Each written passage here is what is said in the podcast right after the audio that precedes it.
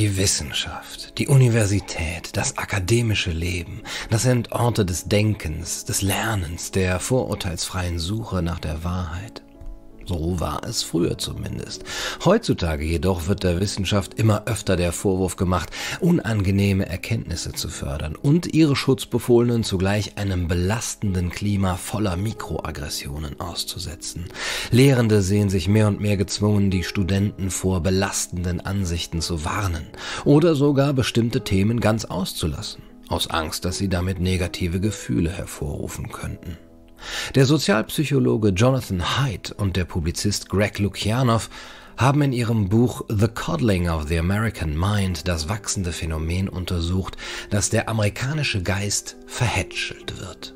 Zudem schränkt die Hochschulpolitik die Meinungsfreiheit ein und nimmt jungen Menschen die Möglichkeit, mit abweichenden Meinungen umgehen zu lernen.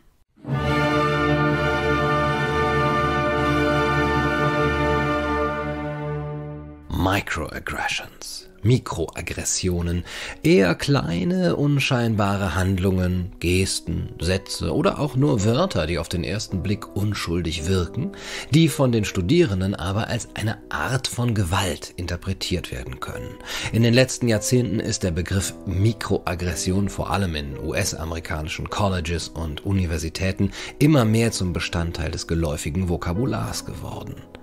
Wenn man eine asiatische Person etwa fragt, wo bist du geboren, kann das als Mikroaggression gelten, weil man damit andeuten könnte, dass jemand kein echter Amerikaner ist, also nicht dazugehört.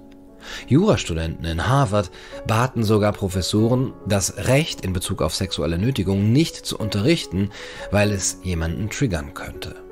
An einigen Fakultäten machen Lehrende jetzt eben Triggerwarnungen. Warnungen, dass bestimmte Inhalte eine starke emotionale Reaktion hervorrufen können. Heid und Luciano fragen, was tun wir unseren Schülern an, wenn wir sie ermutigen, eine hauchdünne Haut zu entwickeln, kurz bevor sie den Kokon des Schutzes durch die Erwachsenen verlassen? Aber Lehrende, die versuchen, ihre Schüler zu schützen, schlagen den falschen Weg ein. Denn wie wirkt sich diese neue Form des Protektionismus auf die Studierenden aus?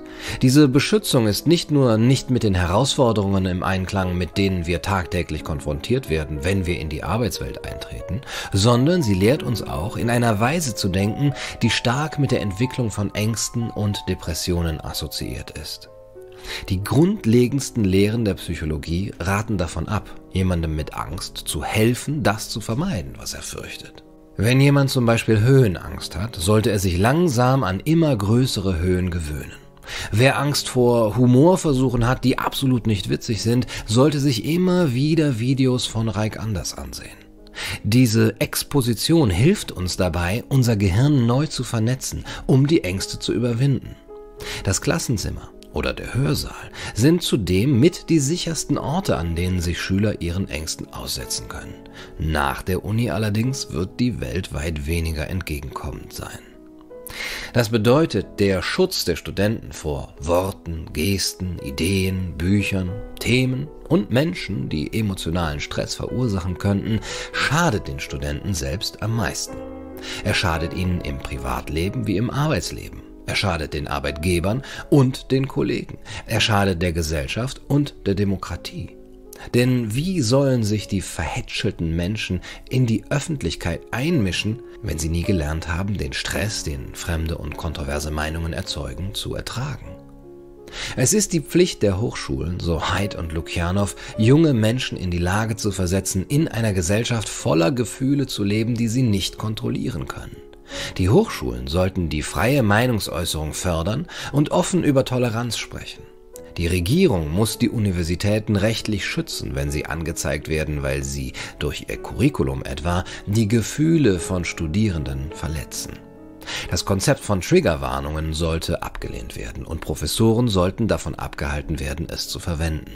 Schließlich sollten die Universitäten die Studenten ermutigen, sich Ideen auszusetzen, mit denen sie möglicherweise nicht einverstanden sind, und sie lehren, dass die Beschäftigung mit unangenehmen Inhalten sie stärker machen kann.